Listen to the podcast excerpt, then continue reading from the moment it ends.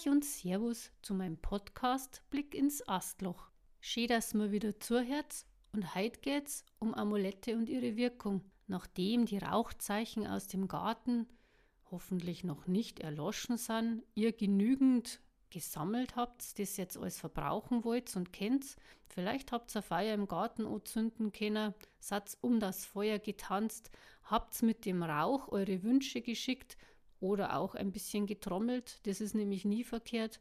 Naja, und den Naturgeistern oder einen glücklichen Garten, Kobolden was zurückgegeben, man weiß ja nicht, das ist ja immer gescheit, wenn man das, was man so verräuchert hat, dann dem Garten schenkt und sich gleichzeitig bei der Natur bedankt. Also das ist mir immer sehr wichtig, wenn ich sammeln gehe, dass ich immer, wenn ich irgendwo was runtergeschnitten habe, natürlich nur für Eigenbedarf, dann habe ich mich beim Baum bedankt oder bei der Pflanze bedankt. Man wird es zurückdanken. Zumindest gehe ich davon aus. So, und heute haben wir die Amulette und die Talismane. Wir sprechen über die Wirkung. Also, was bedeutet eigentlich das Wort Talisman? Erklärt ist gleich einmal, und zwar ist es ein kleiner Gegenstand, der Glück bringen soll. Und ich denke, dass er jeder, egal in was für einer Form, Glück braucht. Die Amulette, die kehren zum magischen Aberglauben und gelten oft als Schutzmittel. Aber man kann es auch als Schmuckstück verwenden. Zum Beispiel das Schutzamulett, bei dem es sich immer um einen getragenen oder einen tragbaren Gegenstand handelt, dem man häufig sogar magische Kräfte zugeschrieben hat. Ja, in jedem Fall soll das Amulett Glück bringen, meist durch seine energetische Wirkung. Nachdem wir ja in einem grünen Podcast sind, ihr wisst, ich bin Gartenbaufacharbeiter mit Abzweigung, Räuchern, denke wir, gehen wir heute eben in die Amulette aus dem Pflanzenbereich. Also das Thema Pflanzenamulett und ihre Wirkung ist ein sehr weites Thema und sicher kann ich jetzt da Stunden drüber sprechen. Interessiert aber wahrscheinlich überhaupt keinen und jeder scheut aus und das möchte ich einfach nicht. Und darum habe ich mir die interessantesten Pflanzen, Kräuter, Bäume rausgesucht und möchte mit euch da einfach drüber sprechen, was die kennen. Naja, mit euch werde ich nicht drüber sprechen, ich werde es euch jetzt einfach mal sagen. Und wer sich eben meinen Podcast Rauchzeichen aus dem Garten angehört hat, alle drei Teile, der weiß jetzt ganz viel über Schutzkräuter und ihre Wirkungen. Und jene Kräuter, Hölzer, Samen und so weiter, werden nämlich ja als Amulette getragen und schützen uns vor Einflüssen jeglicher Art. Und da bin ich schon mitten im Thema. Fangen wir einfach mit der Eibe an. Also vor Eiben kann Zauber bleiben. Also sie dient auch als Kommunikationshilfe mit den Ahnen, falls noch Themen offen sind, die nicht im Hier besprochen werden konnten oder wurden. Als Talisman nimmt man ein Stück Holz und gibt es den Menschen, die einem am Herzen liegen. Ich selber trage auch gelegentlich ein Stück Eibenholz mit mir und zwar als Plug in meinem Ohr. Das habe ich geschenkt gekriegt von einem Bekannten, der hat mir das gedrechselt. Und das ist für mich ganz wichtig, weil das hat ganz viel Energie. Dann das nächste ist die Föhre oder die Kiefer bei uns heimisch. Das Harz ist ein Schutzmittel gegen den bösen Blick. Es wird entweder über die Türe oder um den Hals gehängt. Kennt euch da ganz schöne Tropfen nehmen, die kennt dann ganz toll irgendwie mit einem Drahtgebilde oder einem Wurzelgebilde umschlingen und die dann um den Hals hängen. Das nächste Kraut, das Hexenkraut, wächst bei meiner Schwiegermama im Garten und zwar an einer Stelle, da wo man eigentlich das Gefühl hat, das kann gar nicht funktionieren. Aber es fühlt sich da sehr wohl. Das Hexenkraut macht, dass man sympathischer wird, geduldiger und mehr Sensibilität und Fingerspitzengefühl entwickelt. ja, da müsste ich mir dann so einen ganzen Wald umhängen, weil manchmal ist das mit der Geduld ein bisschen ganz schwierig. Also es gibt sieben Arten des Hexenkrautes und seinen Namen trägt es durch die Zirze. Das ist die Hexe aus der Odyssee. Kennt ihr vielleicht, die die Männer bezirzt und dann in Schweine verwandelt hat? Hm. Natürlich habe ich nur einen botanischen Namen für euch, falls ihr mal im Gartencenter aufschlagt und das Hexenkraut nicht bekannt ist, dann könnt ihr auch eventuell mit dem botanischen Namen punkten und zwar nennt sie das nette Kräutchen Circaea lutetiana. Also die Hexenkräuter wachsen gerne an halbschattigen, frischen Standorten und sind nicht sehr anspruchsvoll. Sie beschatten mit ihren großen Blättern den Boden drunter, aber es gibt da ein kleines Hexenkraut. das gerade besprochen ist, das große, mit den sehr großen Blättern. Die Blüten sind weiß, eher unscheinbar, ab und zu ein bisschen cremig und in der Volksheilkunde sind die Arten der Gattung bedeutsam. Pflanzen dienen als Heilkraut bei Hautleiden und Wunden. Das Wirken der Hexenkräuter ist entzündungshemmend und blutstillend. Sie haben zusammenziehende Eigenschaften und beschleunigen das Heilen von Wunden. Die Blätter einiger Zircaea-Arten dienen zum Beispiel auch als Färbemittel und erzeugen so einen ganz leichten Gelbton. Man kann es in den Salat mit mischen oder als Tee und Kräuterauszug. Hexenkräuter sind, wie es der Name schon ein bisschen verrät, in vielen Kräutergärten und in Klosteranlagen anzutreffen. Und so wird es dann auch oft weiter geschenkt.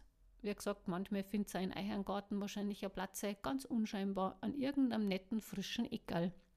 Das nächste ist das Notfeuer. Ich habe ja mal einen Podcast gemacht über das Neunerlei Holz und da sind wir jetzt wieder beim Neunerlei Holz. Das Notfeuer, bestehend aus neunerlei Holz oder besser gesagt aus neunerlei Hölzern, die nicht auf Baum enden. Also entweder, entweder nimmt man es her zum Räuchern oder als Asche. Schutz gegen Hexen, Verwünschungen, Bösewichte.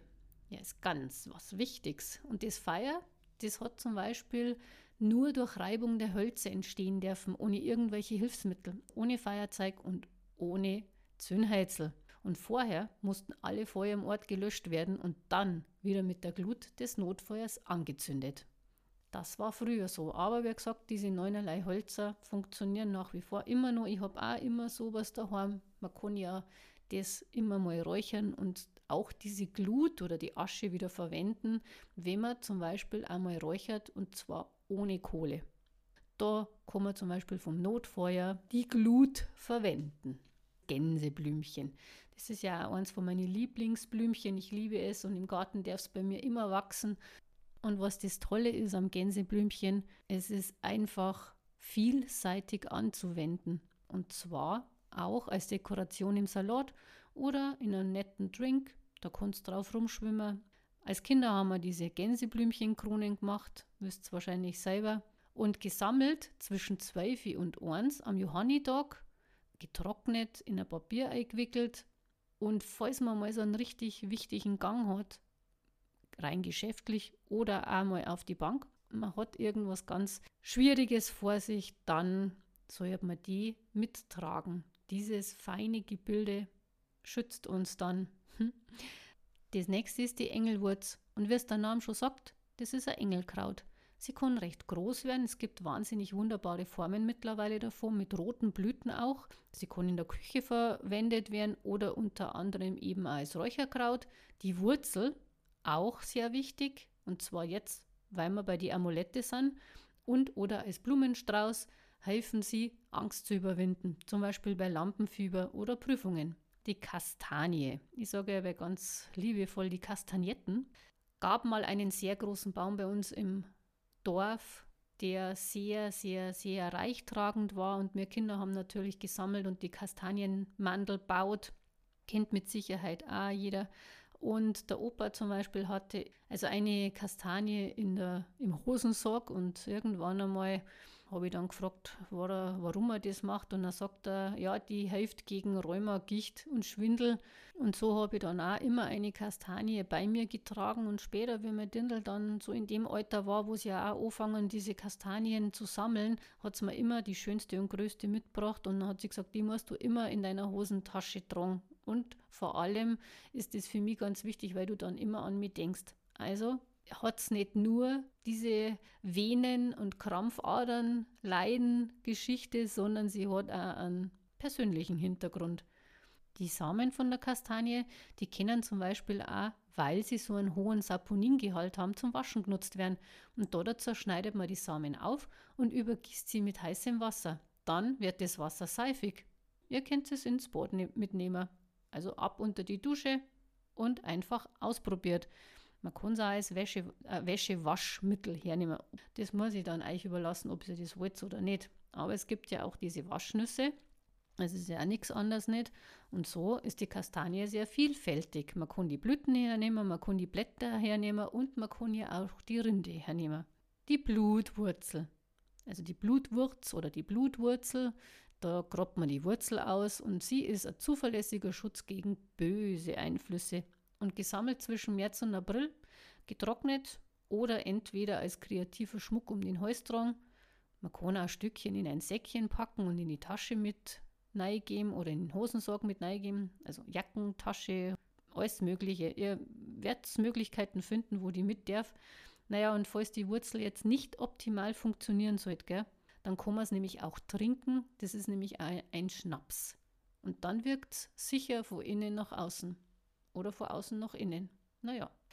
Ja, aber es muss ja nicht immer eins von diesen Kräutlein sein, die ich vorher gerade besprochen habe, sondern manchmal findet man einen besonderen Stor oder eine Baumwurzel, vielleicht einen ganz tollen Samen. Alle dieser wunderschönen Dinge können als Talisman, Talismane oder Amulette fungieren. Und wie ihr eure Amulette gestaltet oder eure Talismane, das bleibt ja auch euch überlassen. Am wirkvollsten zwang sie sie, wenn man sich hineinspürt und man erhält mit Sicherheit Antworten.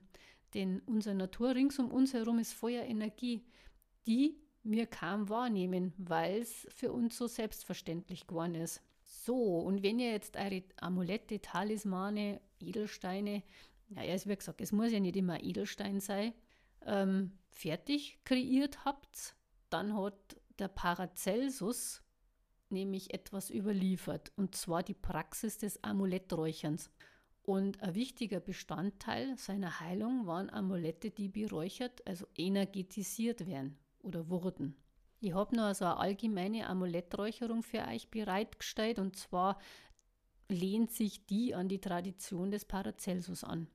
Also, indem du räucherst, verbindest du dich mit deinem Amulett und tränkst es mit bestimmten heilenden und schützenden Informationen, so wie es Paracelsus auch gemacht hat. Und während ich den heiligen Rauch entzünde, übertrage ich dem Amulett Heilkraft, Lebensenergie und Stärke. Dieses Amulett soll Gesundheit, Schutz und Glück bringen. Ich mache es hiermit zu meinem Amulett Begleiter, dem Träger meiner ganz persönlichen Botschaft. Und dann habe ich da für euch noch eine Mischung zusammengestellt. Besser gesagt, ich habe nicht ich zusammengestellt, sondern meine Schwiegermama, weil das ist ja auch eine Kräuterfrau. Oder sie hat mir praktisch diese Unterlagen zur Verfügung gestellt, weil das auch ein Teil meiner phytotherapeutischen Ausbildung gewesen ist. Und ich bin ja auch Lichtheilerin. Also ist es da auch alles mit dabei. Das Rezept der Räucherung oder, wie man so schön sagt, die Gegenstände. Du brauchst Myrrhe, weil das immer von alters her verwendet worden ist, um Gegenstände zu weihen und zu segnen. Weihrauch, Bernstein, Sandelholz, da würde ich kleine Stückchen machen oder kleine Stückchen nehmen oder man kann es auch an einem Holz schäpsen, das kann man auch machen und dann so Spänchen runterschäpsen. Eisenkraut, Angelika-Wurzel, Lavendel, Lorbeer, und Kamille. Also das ist jetzt eine klassische Mischung der Räucherung aus neun Stoffen. 3 mal 3, die heilige Zahl. Und zwar 3 mal Harz, einmal Wurzel und viermal Kraut. Also sie fördern das Aufladen und das Übertragen einer Botschaft auf ein Amulett, einen Stein oder den Talisman. Das Ritual oder die Zeremonie kann in einem kleinen Kreis stattfinden oder auch alleine, je nach Wunsch und Wirkung. Aber vergesst nicht, eure guten Gedanken mit den Rauch in den Himmel zu schicken.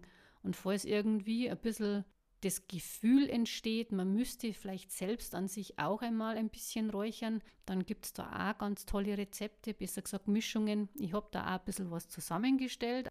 Ja, und ich nehme das auch immer wieder selber her, weil bevor ich irgendwas räuchert, muss ich oder bevor ich irgendwo räuchern gehe, muss ich mich so ein bisschen selber auch oft befreien von vielem, damit ich das, was mir anhaftet, dann nicht mitnehme. Und so gibt es da, wie gesagt, vielleicht in meinem nächsten Podcast so eine ganz kleine Rubrik, wie ich mich schützen kann, wie ich mich reinigen kann und damit ich auch nicht irgendwo was mitnehme oder mit nach Hause bringe, was ich gar nicht brauchen kann. So, in dem Sinn sind wir jetzt fertig ich hoffe, ich habe euch wieder ein bisschen was beibringen können in Sachen Wirkung, Heilkraft, Amulette. Und es darf mich freuen, wenn es beim nächsten Mal wieder einschalten darf, wenn es wieder heißt, Blick ins Astloch, 50 Shades of Green. Die Caro ist jetzt raus. Ich gehe jetzt in meinen Garten. Ich wünsche euch einen schönen Tag, genießt euch ein Leben, pfiat euch und Servus.